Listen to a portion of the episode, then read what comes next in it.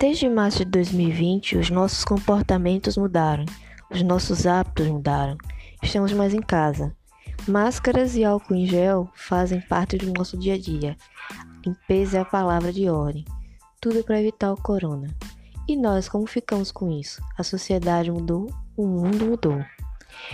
Esse podcast se propõe a um diário, um diário atravessado de várias experiências, de vários relatos, começando pelo meu.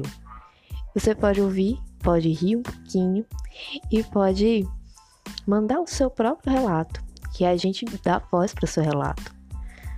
Vamos compartilhar nossas experiências nesse novo mundo, nessa nova é, perspectiva de vida.